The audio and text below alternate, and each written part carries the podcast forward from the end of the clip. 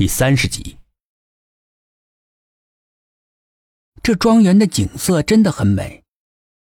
无边的树木虽然落光了叶子，但金黄色的落叶却铺满了大地。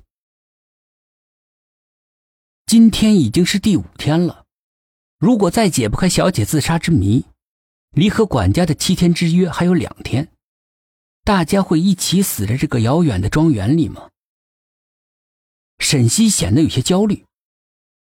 原来整天在窗户下跟管家养的卡卡玩一玩，现在呢，他也没有心情去理会那只猫。唉，看来啊，得命丧于此了。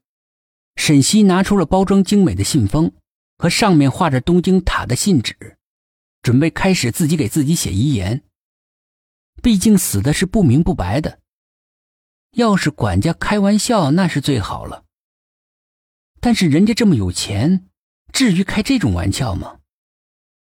肯定是玩真的。我想要给我爸妈写信，你能不能出去下？你老在我跟前晃，我写不出来。沈西对着眼前踱步的 K 说。一阵敲门声打断了两个人的对话。老管家来了，午饭准备好了。两位请来大厅用餐。今天的管家看起来精神好多了，面带着和善的笑容来，只是脸上的皱纹还是像树的年轮一样多。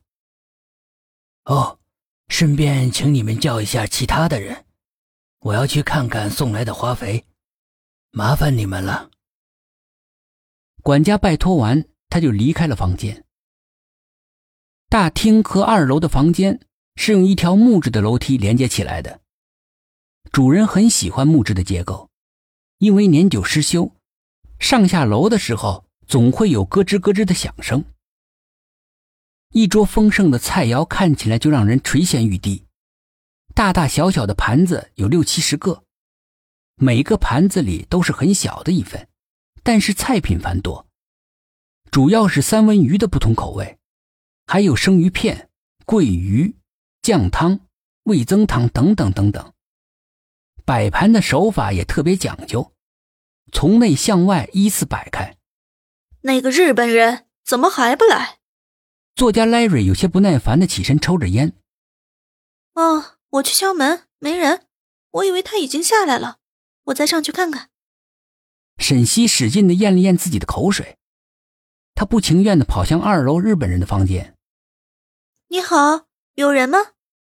沈西站在那儿敲着门，明显放大了声音，可是里面却一点动静都没有。我朝管家借了房间的备用钥匙，你直接开门吧。正在沈西一筹莫展的时候，K 把备用钥匙递给了沈西。门锁是四棱的 A 锁，插进去扭两圈就开了。房间的陈设跟沈西他们的房间没什么两样。